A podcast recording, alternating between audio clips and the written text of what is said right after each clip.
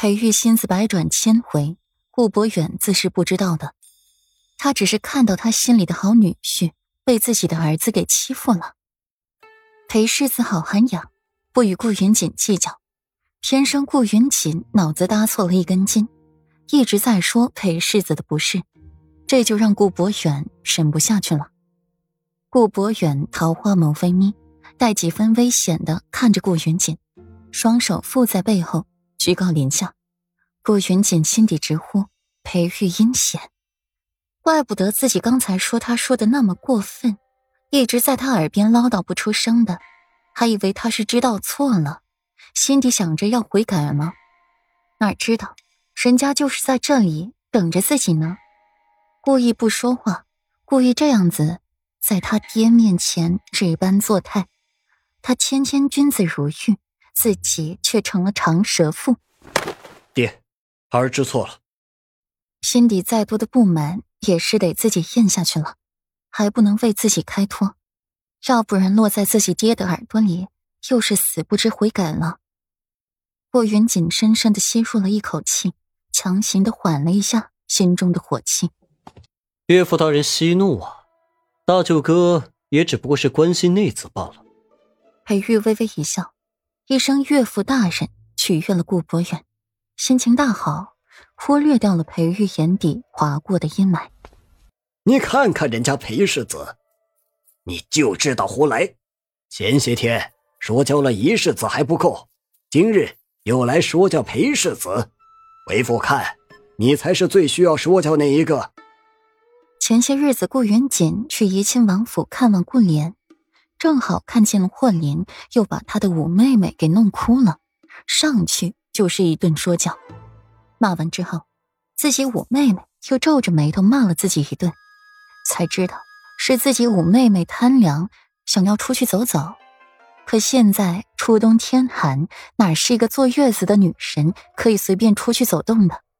小性子上来了，把霍林气得肝疼，又不敢把他怎么样，气急了才吼了他一声，把人给吼哭了。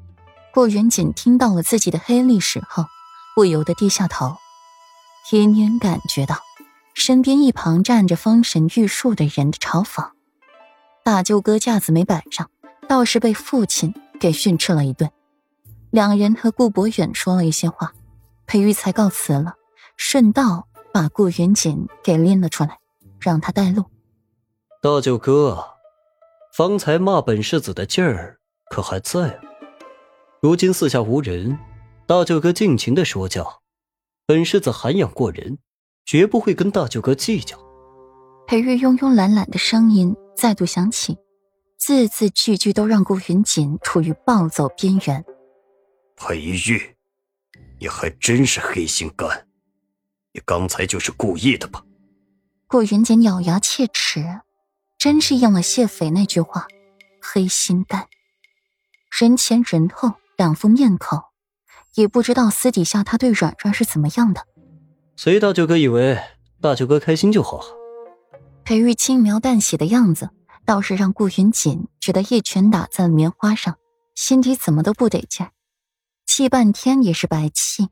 偏人家依旧是云淡风轻的、悠闲恣意的样子。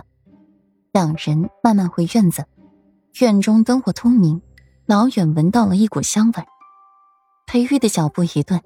用眼神示意婢女下去，驻足在门口听着里面的声音，大有窃听之意。顾云锦本想嘲弄裴玉两句宵小之徒的，偷听别人说悄悄话，可看到裴玉眼神示意自己想不想听听自己的女人在背后怎么说自己的，顿时蠢蠢欲动，面上却还是保持着一副正义凛然的样子。裴玉的唇角扬起了嘲讽的弧度，静静的站在门边细听。后来顾云锦也按耐不住了，贴着门，想知道自己的女人在背后是怎么想自己的。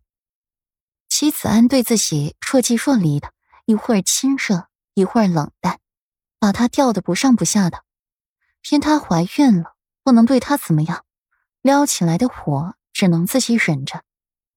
顾软懒懒的靠在了美人榻上，小脸上布满了纠结，别扭道：“可是我真的是把裴玉给惹到了，感觉哄不好了，就没有别的法子吗？顾软娇娇柔柔的声音传出来，令裴玉的脸色好看了几分，不算是完全没有良心，还知道哄自己。